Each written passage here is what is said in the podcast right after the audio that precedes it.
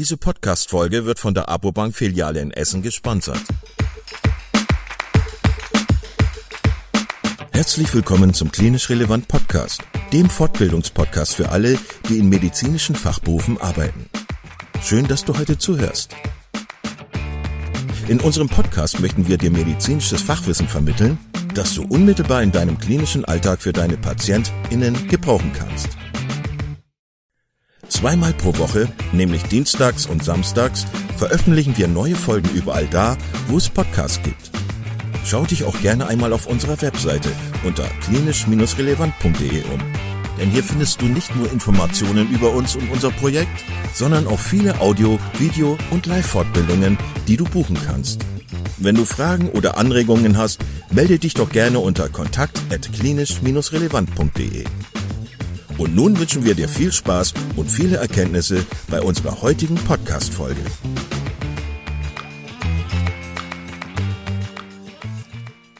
Heute mit Privatdozent Dr. Tobias Weißmüller zum Thema gastroenterologische Schluckstörungen. Herr Weißmüller, schön, dass Sie ein zweites Mal da sind im Klinisch Relevant Podcast. Ähm, heute gehen wir ins Thema Schluckstörungen. Danke für die Einladung. Ja, gerne, gerne, gerne. Schön, dass Sie, dass Sie wieder da sind. Heute starten wir ins Thema Schluckstörungen und das ist ähm, ein Thema, das mir selber äh, häufig begegnet als Neurologe. Ähm, deswegen, also ich bin sehr gespannt über das, was wir heute besprechen werden. Ich werde da sicherlich einiges noch lernen können. Hm, können wir anfangen, vielleicht so mit den Begrifflichkeiten? Ähm, also, wie ist das definiert? Welche Form der Schluckstörung gibt es? welche Fachbegriffe sollte man äh, kennen, wenn man sich mit dem Thema Schluckstörung auseinandersetzt und so weiter und so weiter. Ja, genau. Also ich bin ja Gastroenterologe, deswegen geht es bei mir natürlich in erster Linie um Schluckstörungen, die durch die Speiseröhre oder Erkrankungen der Speiseröhre bedingt sind. Dann spricht man von der ösophagealen Dysphagie. Sie wissen es aber selber als Neurologe, dass gerade zum Beispiel neurologische Erkrankungen ein Schlaganfall, aber auch Erkrankungen aus dem Hals-Nasen-Ohren-Bereich, zum Beispiel eine schwere Pharyngitis auch mit Schluckstörungen einhergehen können. Dort liegt die Ursache dann weiter oben, nämlich im Oropharynx. Also spricht man dann von einer oropharyngealen Dysphagie. Meistens kann man durch eine genaue Anamnese und auch die körperliche Untersuchung schon ungefähr herausfinden, äh, welche Art von Schluckstörung es sich beim jeweiligen Patienten handelt. Wenn der Patient sich beispielsweise häufig verschluckt, und vielleicht auch noch andere neurologische Symptome aufweist, dann handelt es sich halt eher um eine durch eine neurologische Erkrankung verursachte oropharyngeale Dysphagie. Oder wenn er angibt, dass er einfach starke Halsschmerzen hat und Sie schauen in den Hals und da ist alles gerötet und geschwollen, dann ist klar, dass die Ursache der Schluckstörung ebenfalls im Oropharynx liegt und der Patient halt eine HNO-ärztliche Vorstellung möglicherweise braucht viele dieser oropharyngealen Dysphagien, gerade aus dem neurologischen Bereich, sind dann auch am besten in logopädischer Behandlung aufgehoben. Worum es bei mir in der Gastroenterologie aber geht, ist eben die ösophageale Dysphagie. Und ähm, das sind Patienten, da ist der eigentliche Schluckakt nicht gestört. Also die verschlucken sich primär erstmal nicht, sondern das ganze Zusammenspiel von Gaumen, Zunge und Öffnung des oberen Esophagus fängt, dass das funktioniert. Aber die merken, dass irgendwo die Speise dann auf dem Weg zum Magen stecken bleibt. Und das gibt einem ja schon den Hinweis, dass die Ursache eben in der Speiseröhre liegt. Das kann im Halsbereich der Fall sein, also ganz weit oben in der Speiseröhre. Es kann aber auch sein, dass die Speise erst im unteren Bereich der Speiseröhre und damit praktisch in Thoraxhöhe stecken bleibt. Und hinter beiden Konstellationen können sowohl gutartige als auch bösartige Erkrankungen stecken. Und das ist eben die Kunst, letztendlich dann die Ursache herauszufinden. Darum soll es heute gehen. Ähm, wenn gar nichts mehr durchgeht, dann kommt es oft auch vor, dass die unverdaute Speise wieder hochgewirkt wird. Dann spricht man von Regurgitation. Das muss man differenzieren vom Vomitus, also vom Erbrechen, wo bereits mit Verdauungssekreten vermischte Speise aus dem Magen erbrochen wird. Der Patient sagt häufig nur, dass er erbrechen musste, aber da sollte man eben genau fragen, wie sah das Erbrochene aus? Waren das unverdaute Speisen? Dann war es wahrscheinlich eher eine Regurgitation oder war es tatsächlich ein Vomitus, ein Erbrechen? Und was man auch noch differenzieren muss, wenn der Patient sagt, er kann nicht mehr schlucken, kann auch manchmal dahinter stecken, dass er einfach Schmerzen hat beim Schlucken. Das heißt, die ganze Passage ist eigentlich gar nicht gestört, aber durch eine zum Beispiel schwere Speiseröhrenentzündung tut das so weh, dass er alles Schlucken vermeidet. Also die wichtigen Begriffe wären einmal die ösophageale und die oropharyngeale Dysphagie zu differenzieren und dann bei den Symptomen die Regurgitation vom Vomitus, vom Erbrechen zu differenzieren und als weitere Ursache für ein nicht mehr schlucken können die Odynophagie, das schmerzhafte Schlucken zu differenzieren von der eigentlichen Dysphagie. Vielen Dank dafür schon mal. Dieses Thema Schluckstörung, ist das was, was äh, den Gastroenterologen eigentlich häufig heimsucht? Also ist das was, was Sie sehr oft sehen, jeden Tag sozusagen in der Klinik? Oder ist das eher was, was so im ambulanten Bereich abgeklärt wird? Was würden Sie sagen? Ähm, ja, also auf jeden Fall häufiger. Ich würde mal sagen, jede Woche. Ähm, die Patienten landen entweder als Notfälle bei uns, das sind dann oft akute Schluckstörungen, weil jemand äh, einen Bolus verschluckt hat, ein, ein Fremdkörper oder auch mal ein, jetzt gerade im Sommer beim Grillen mal ein größeres Stück Fleisch ungekaut runtergeschluckt und dann bleibt das irgendwo stecken. Die kommen gerne als Notfall. Ähm, und das andere sind Patienten, die über den Hausarzt bei uns landen, also die häufig dann auch so begleitende Symptomatik wie Gewichtsabnahme haben und ähm, zur Abklärung kommen und dann stellt sich heraus, ja, der Patient kann auch nichts mehr schlucken. Ja. Sie haben gerade schon von der Anamnese gesprochen, die ja offensichtlich eine wichtige Rolle spielt, wenn Sie ähm, solche Patienten sehen. Ähm, und Sie haben auch gerade schon ein paar wichtige Begriffe definiert. Ähm, welche welche Symptome beziehungsweise welche anamnestischen Hinweise können Ihnen denn helfen, ja, bei der Ursachenforschung schon so ein bisschen in die richtige Richtung zu gucken? Genau, also so ein paar Sachen hatte ich ja schon erwähnt. Einmal die zeitliche Dynamik. Geht das Ganze schon über einen längeren Zeitraum, ist sicher eine ganz andere Situation, als wenn es eben ein Akutereignis ist. Beim Akutereignis dann, wie gesagt, oft Bolus geschehen, was aber auch seine Ursachen haben kann. Nicht immer ist es nur der Fremdkörper, der einfach so groß ist, dass er nicht schlucken kann, sondern häufig manifestiert sich dadurch nur eine bereits vorher bestehende Engstelle im Esophagus. Und da ist aber akutes Handeln gefragt. In der Regel muss man dann doch äh, auch mal abends oder nachts oder am Wochenende rausrücken und den Fremdkörper erstmal entfernen, damit der Patient überhaupt wieder seinen Speichel runterschlucken kann und nicht eben aspiriert. Das sind diese akuten Probleme. Und dann bei den langwierigen oder länger andauernden chronischen Problemen, da sollte man einmal fragen, ob die Regurgitation im Vordergrund steht. Wenn man gerade einen älteren Patienten hat, der dieses Problem hat, dass er regurgitiert und häufig auch dadurch aspiriert, sollte man immer an Zenker-Divertikel denken. Das ist relativ typisch und auch gar nicht so selten. Und bei Beschwerden, die sich über einen sehr langen Zeitraum hingehen und gerade ähm, auch vielleicht mit einer Gewichtsabnahme einhergehen. Da muss man natürlich auch an bösartige Erkrankungen denken. Hier frage ich immer, ob die Patienten die Schluckstörung nur bei festen Speisen merken und sagen, wenn sie jetzt was Flüssiges zu sich nehmen oder weiche Kost, dann geht es besser und sie vermeiden eben festere Speisen. Oder ist das vollkommen unabhängig voneinander? Also sowohl flüssige als auch feste Speisen gehen nicht mehr durch. Wenn ich eine Raumforderung in der Speiseröhre habe, dann wird eher ersteres der Fall sein. Flüssigkeit kann dann noch problemlos dran vorbeilaufen, aber etwas festere Speise wird eben stecken bleiben, wenn eine Raumforderung in der Speiseröhre vorliegt oder eine Engstelle der Speiseröhre vorliegt. Ähm, handelt es sich hingegen um eine funktionelle Störung, es gibt ja einige Motilitätsstörungen der Speiseröhre, äh, insbesondere die Achalasie ist da bekannt, bei der der untere Sphinkter nicht mehr öffnet. Das tritt auf, egal ob der Patient feste oder flüssige Speise zu sich nimmt. Ähm, worüber man dann auch nochmal den Patienten fragen sollte, ist, ob er Schmerzen beim Schlucken hat. Ich hatte die Odynophagie erwähnt. Das ist so der Klassiker bei einer Entzündung der Speiseröhre, bei einer Refluxosophagitis zum Beispiel, aber auch andere Entzündungen der Speiseröhre durch Viren oder Pilze können zu so einer schmerzhaften Entzündung führen. Es gibt aber auch so ganz krampfartige Schmerzen, die ja fast wie eine Angina pectoris imponieren, also wirklich heftigste krampfartige Schmerzen beim Schlucken. Auch da denke ich dann eher an eine Typ 3 Achalasie, also diese Motilitätsstörung oder auch andere Motilitätsstörungen, bei denen es zu Krämpfen im Rahmen der eigentlichen Speiseröhrenperistaltik kommt. Also das sind die, die Punkte, die ich frage. Die zeitliche Dynamik, dann was kann nicht mehr geschluckt werden, flüssig oder fest und Begleitsymptome wie Regurgitation oder starke Schmerzen.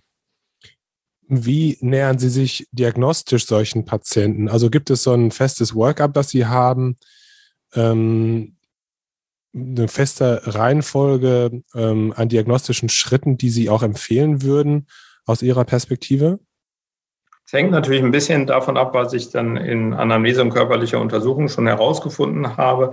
Man kommt aber in der Regel um eine endoskopische Abklärung nicht drum herum, letztendlich auch um bösartige Ursachen auszuschließen. Mhm. Ähm, bei der Esophago-Gastroduodenoskopie, also wir spiegeln fast nie nur die Speiseröhre, sondern gehen natürlich bis ins Duodenum runter, können wir uns ein gutes Bild von der Mucosa selber machen. Ist die entzündet oder nicht? Wir können Raumforderungen und Tumoren nachweisen oder eben auch schon mal ausschließen, dass ein Malignom vorliegt. Immerhin erkranken in Deutschland jährlich etwa 6000 Männer und 2000 Frauen an Speiseröhrenkrebs, entweder Adenokarzinome oder Plattenepithelkarzinome.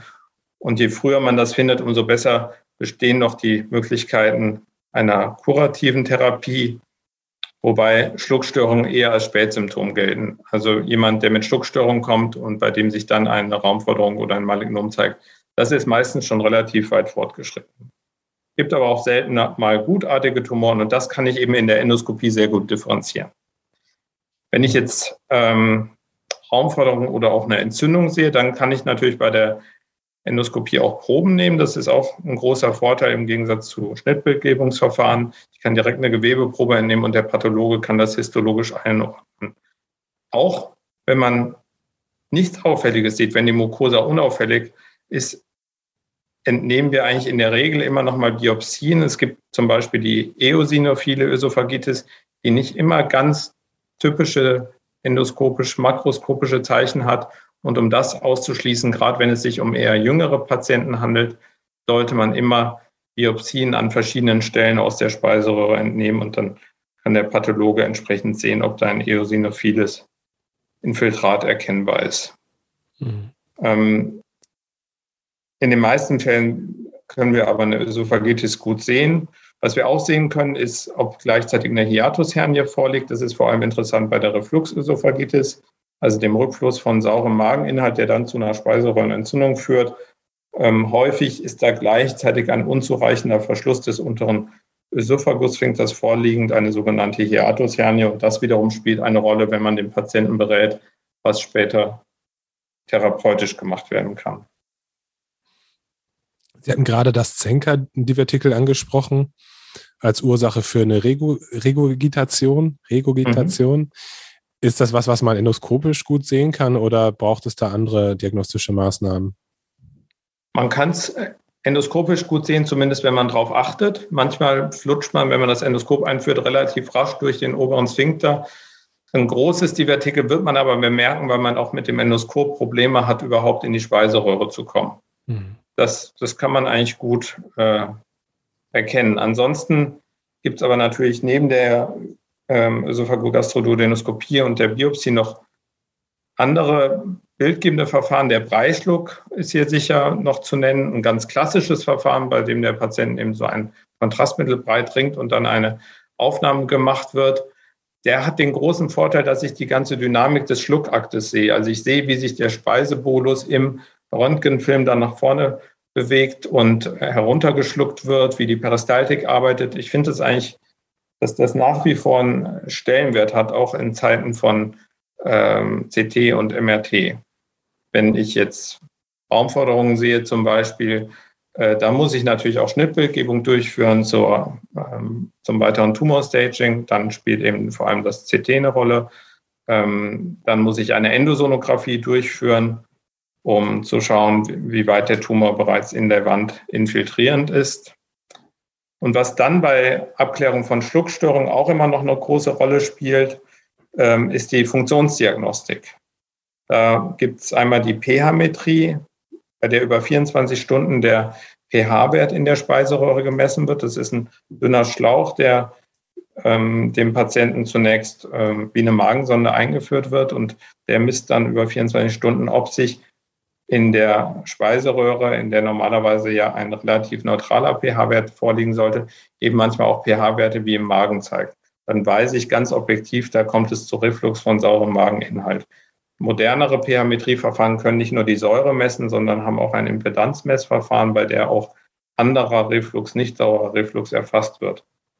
Das ist das eine bei der Funktionsdiagnostik. Und das andere sehr wichtige Verfahren ist die hochauflösende Manometrie, eine Druckmessung in der Speiseröhre, wo ich mit ganz vielen Sensoren auf einer Sonde, die auch etwa so dick ist wie eine Magensonde, während eines Schluckaktes messen kann, welche Druckverhältnisse herrschen. Und darüber kann ich diese ganzen funktionellen Störungen, sprich vor allem die Achalasie, aber auch ein sogenannter Jackhammer-Esophagus oder auch sekundäre amotile Störungen, zum Beispiel bei einer Sklerodermie, kann ich damit sehr, sehr gut quantifizieren und auch die Therapie später danach steuern.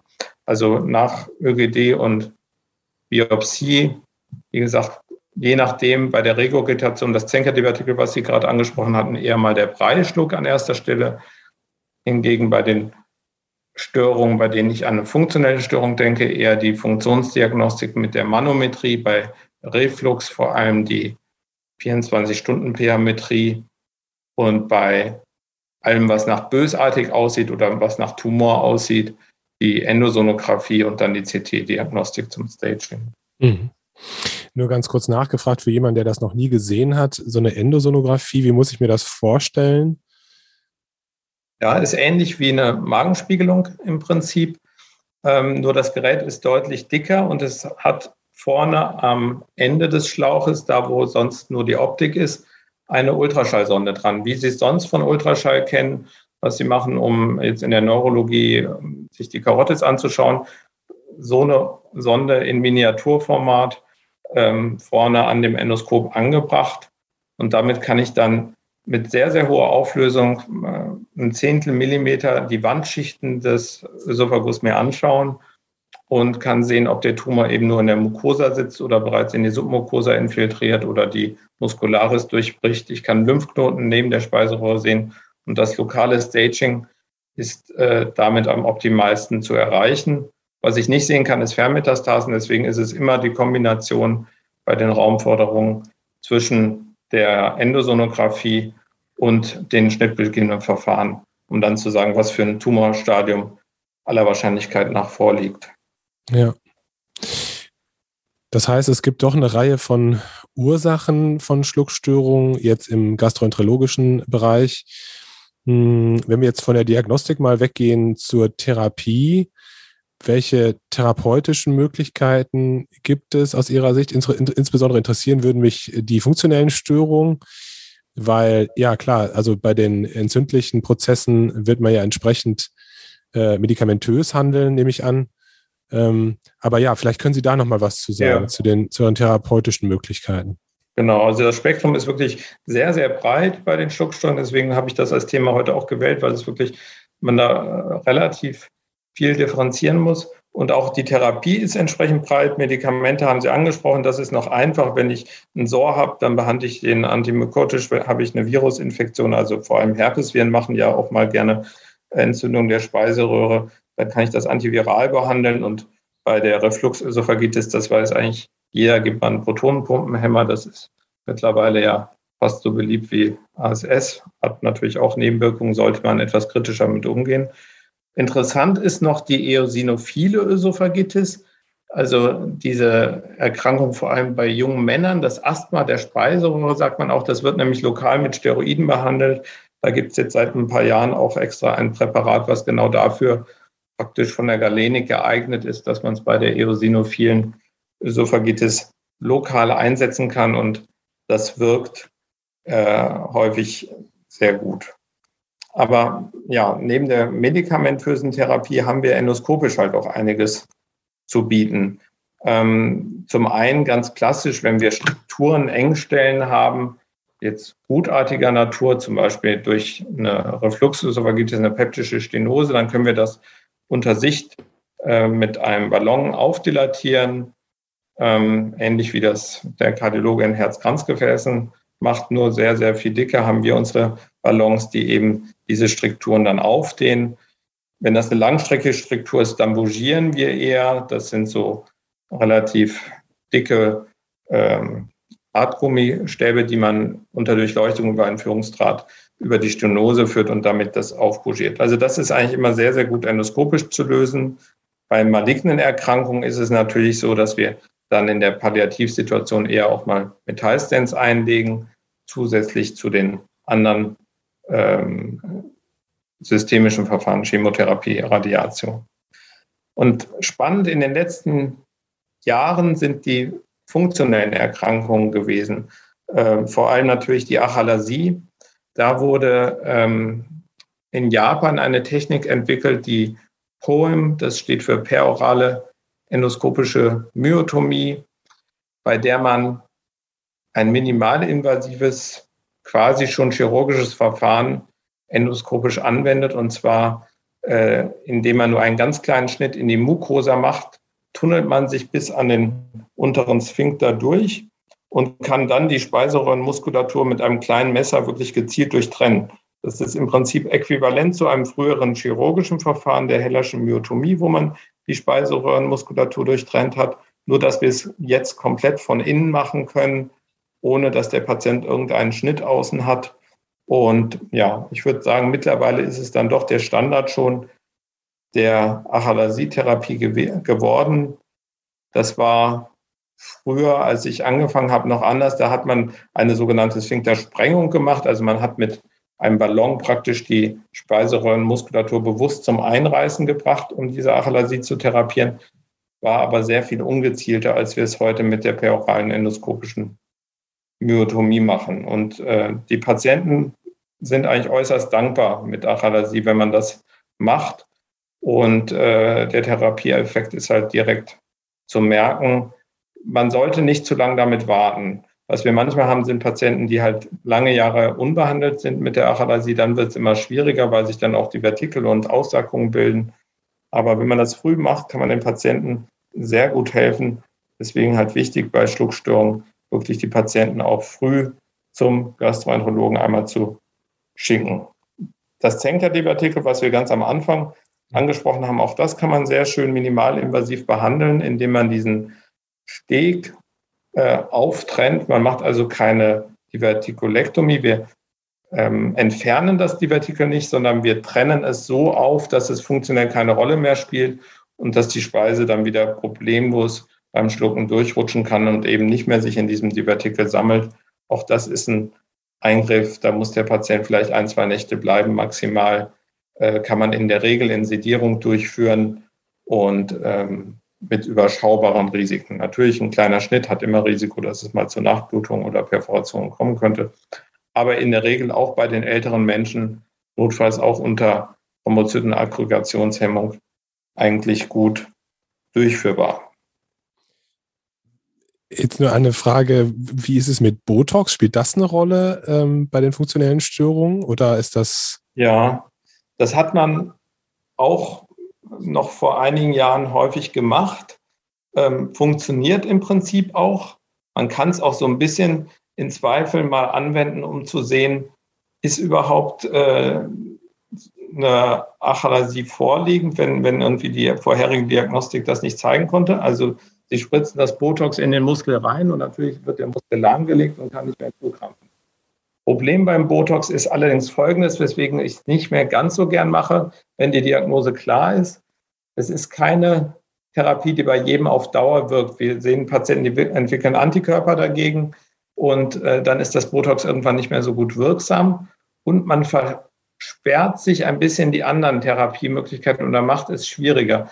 Ich habe es halt doch ein paar Mal erlebt, dass Patienten, die sehr lange mit Botox behandelt wurden und immer wieder dort Injektionen in den unteren Sphinkter bekommen haben, die haben enorme Verwachsung und dann kann man diese Polen, die perorale endoskopische Myotomie, nur noch sehr mühsam durchführen. Weil diese Entzündung, die nach der Injektion entsteht, einfach dazu führt, dass die ähm, Mucosa und die Submucosa mit der Muskulatur etwas verbackt, dann entsteht Fibrose und das verhindert dann oder macht zumindest die perorale endoskopische Myotomie, die POEM, deutlich schwieriger. Deswegen, wenn die Diagnose komplett klar ist, ähm, von der Bildgebung her und der Patient und von der Funktionsdiagnostik her und der Patient letztendlich dafür gut geeignet ist, ähm, nicht multiple Komorbiditäten hat, dann lieber gleich die Probe machen, dann ist das Problem weitgehend ein für alle Mal erledigt und man spart sich dann diese Dauer-Botox-Therapie.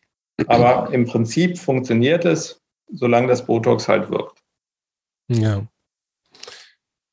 Herr Weißmüller, vielen, vielen Dank. Ähm, das war sehr spannend und ich finde es immer wieder ein, beeindruckend, was Sie alles endoskopisch machen können. Äh, wir als, oder ich als Neurologe mit meinen zwei linken Händen kann mir das kaum vorstellen.